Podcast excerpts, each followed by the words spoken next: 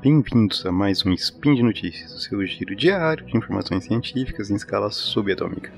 Hoje, dia 2 Coronian do calendário Decatrian, vulgo 28 de fevereiro, uma terça-feira, eu, Yuri, conversarei com vocês sobre o tema que abordei há muito tempo aqui no Spin e hoje retorno a ele, a origem da vida. No programa de hoje, uma das forças fundamentais da física pode explicar a origem da quiralidade dos blocos construtores da vida. Speed Notícias.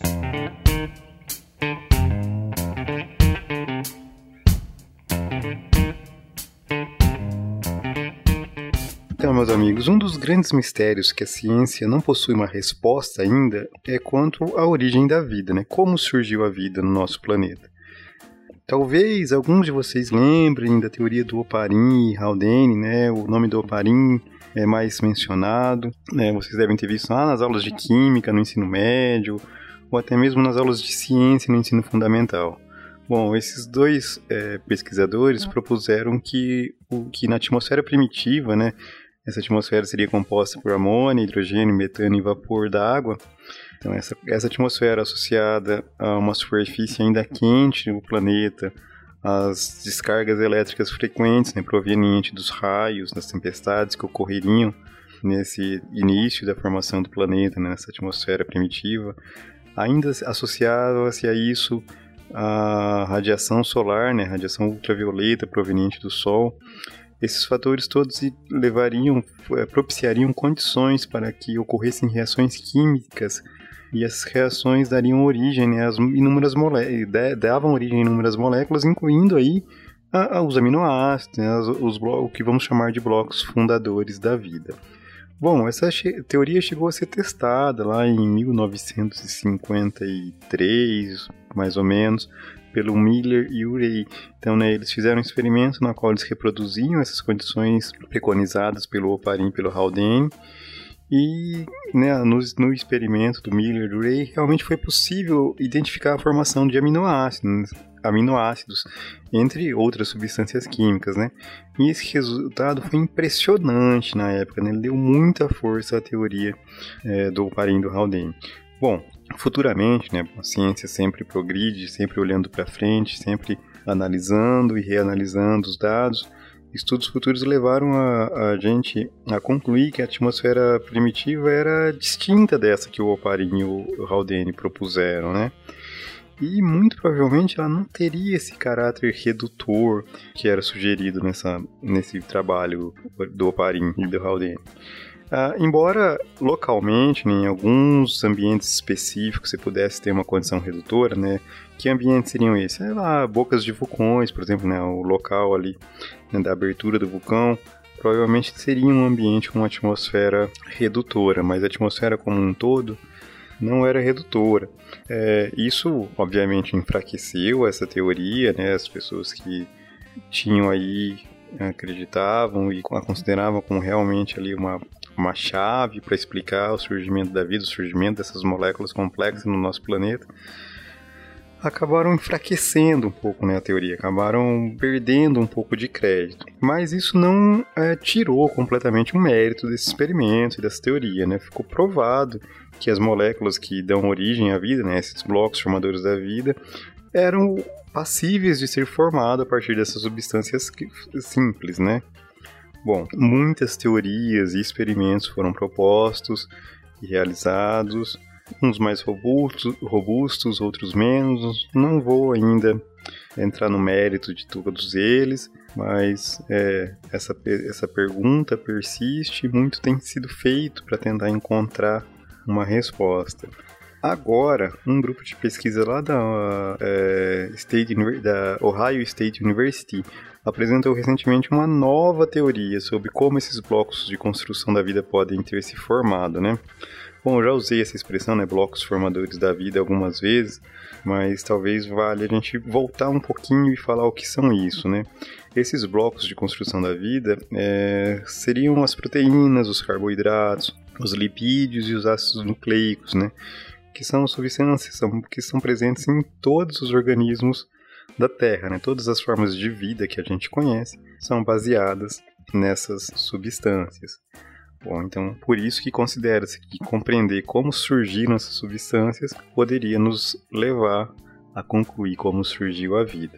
Bom, a teoria que esse pessoal lá da Universidade de Ohio propôs é, preconiza que essas substâncias poderiam ter evoluído é, pro, em função delas favorecerem um determinado tipo de molécula, né, de estrutura. A, a ideia básica relaciona-se com o conceito de quiralidade, né? Talvez eu já tenha, eu já mencionei isso aqui nos spins, a gente falou um pouco sobre isso lá no SciCast de Química Orgânica. É, vocês certamente viram isso no, em Química Orgânica, no, no ensino médio. Mas vamos lá, né? o que, que seria a quiralidade das moléculas? Algumas moléculas se relacionam mutuamente como imagens especulares uma da outra. Né? Então, um exemplo típico que a gente pode fazer isso, falar disso, é quando a gente fala das nossas mãos, né? A nossa mão direita é a imagem especular da nossa mão esquerda, né? Elas não são idênticas, elas não são perfeitamente superponíveis, mas uma é a imagem especular da outra, né? Uma é a imagem no espelho da outra, né? E o que que isso interfere na química, né? Essa, essa geometria das moléculas, ela influencia a reatividade dessa reatividade química e como essas moléculas interagem com outras, com, a, com outras matérias, com outras moléculas, né?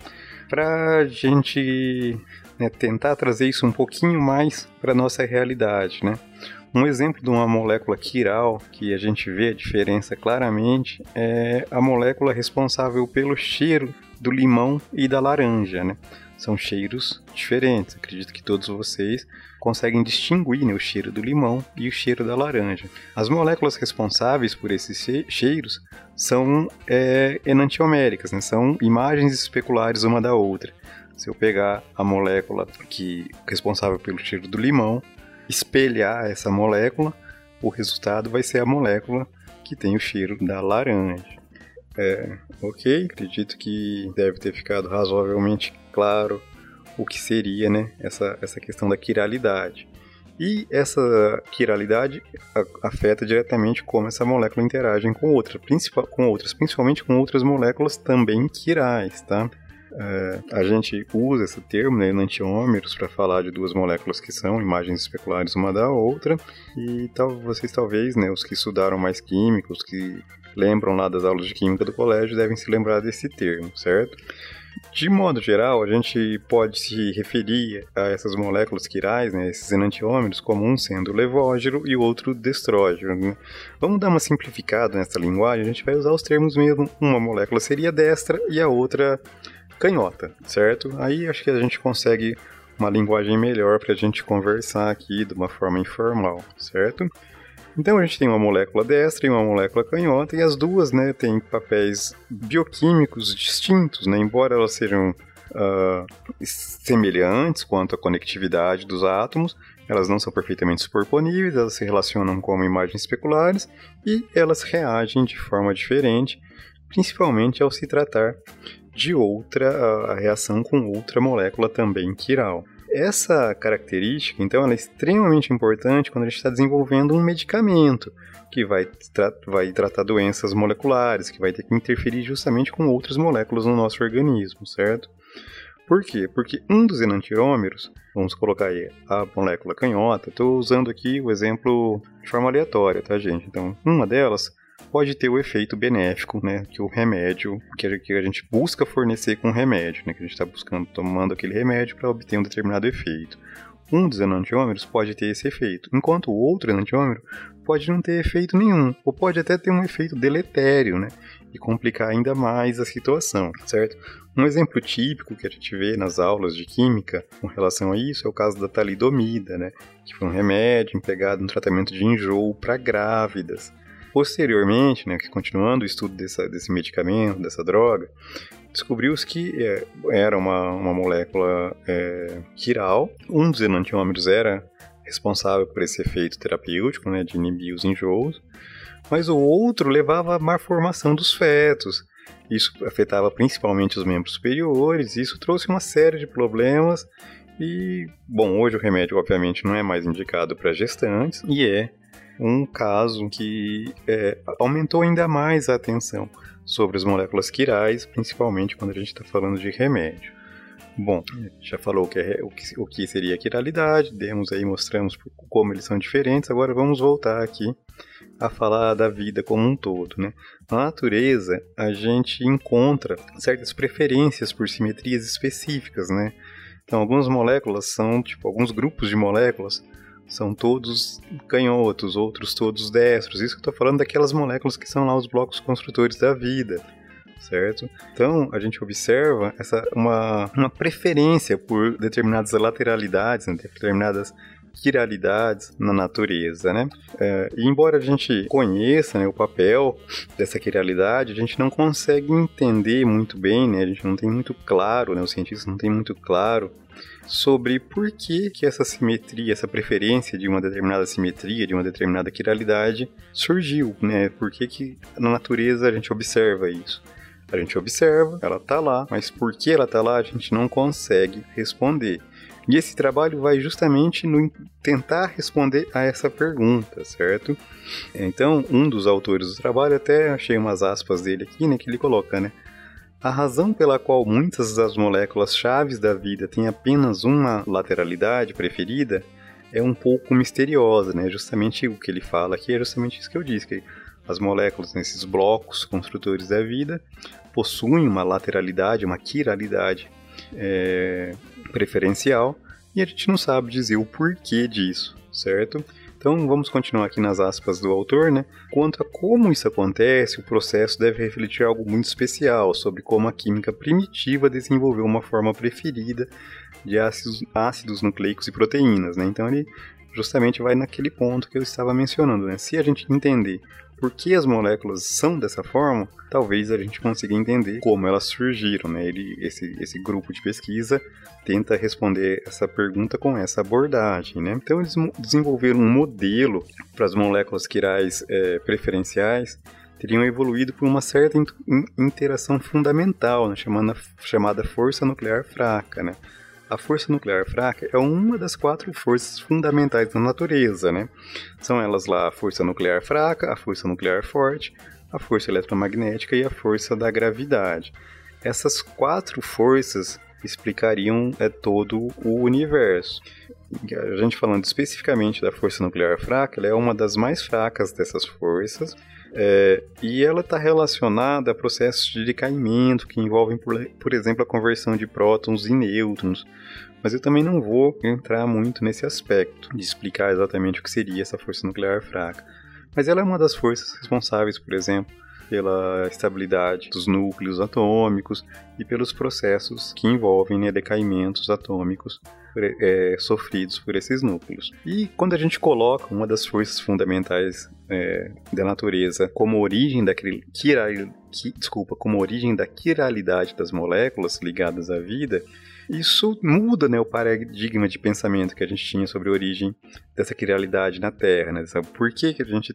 Bom, a gente observa essa quiralidade nas moléculas ligadas né, nos blocos fundadores da vida. Antes a gente acreditava que, isso, que essa quiralidade deveria ser meio que fruto do acaso, fruto dos, dos substratos que estavam ali disponíveis, provenientes de meteoritos, né, se a gente pensar em panspermia, uma outra teoria em que uh, esses blocos teriam vindo trazidos por meteoros de outras regiões do universo.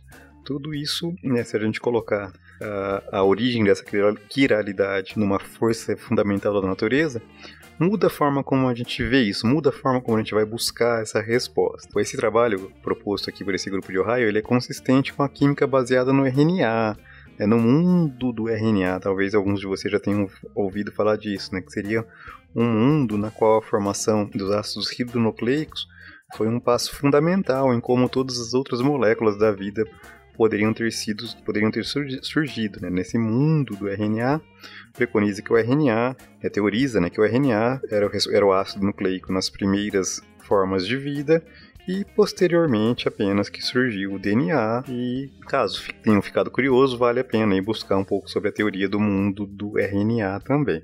É uma das teorias aí que tentam colocar aí um caminho na, na busca da origem da vida.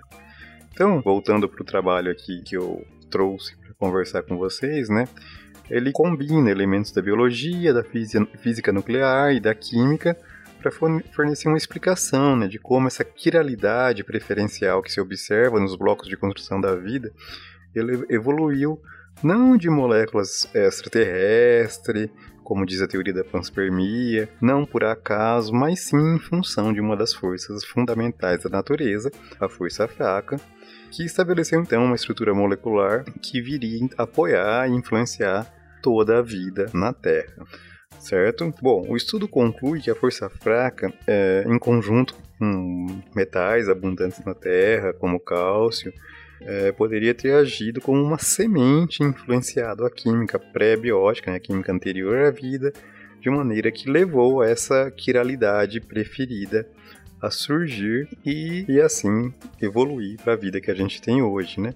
Através desses blocos de construção da vida que apresentavam essa quiralidade, né? E ao pensar, né, com isso como uh, um fruto de uma força fundamental da química, ou desculpa, uma força fundamental do universo, essa química seria uh, deixaria de ter esse esse ar de acaso na geração da vida, ela seria então fruto da, de forças e teria uma explicação mais lógica, se a gente conseguir é, essa teoria vir a ser comprovada, né? Essa pesquisa, gente, ela é puramente teórica, tá? Até o presente, até o momento. O, estu o estudo que eles publicaram, ele é meramente teórico, tá? Mas ele já prediz que com uma tecnologia correta seria possível provar que ele está correto. É possível encontrar mais indícios que fortaleceriam essa teoria, que é, embasariam essa teoria com resultados experimentais, né? Mas assim, claro que pensar em recriar as condições, as condições da atmosfera primitiva e observar se surgiriam moléculas com essa quiralidade levaria muito tempo e seria inviável, certo? Mas a gente pode fazer experimentos químicos empregando aí espectroscopia, observando outros planetas e observando como se dá essa quiralidade nesses locais. E se a gente observar a mesma quiralidade, seria um indício de que é, ela não é fruto do acaso, e sim o fruto de uma força uh, que governa a interação entre essas moléculas. E esses cientistas acreditam que essa força, então, seria a força, a, força nuclear fraca como a gente comprovaria isso, né? Observando outros locais, outros planetas e observando nesses planetas essa mesma quiralidade, essa, essa mesma uh, preferência por um determinado, uma determinada simetria, né?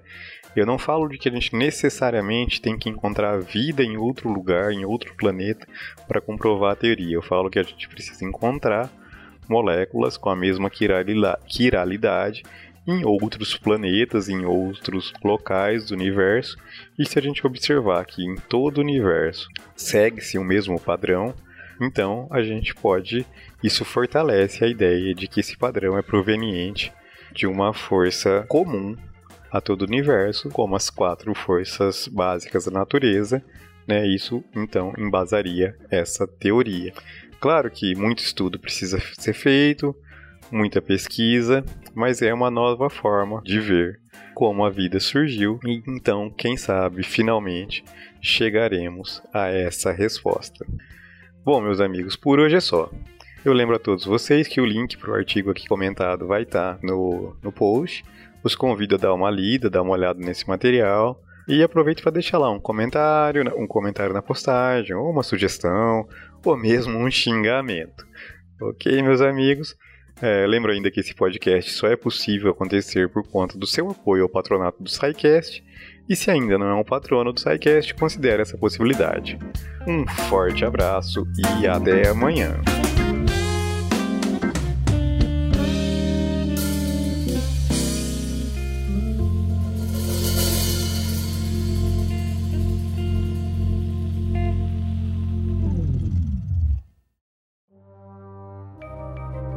Este programa foi produzido por Mentes Deviantes. deviante.com.br.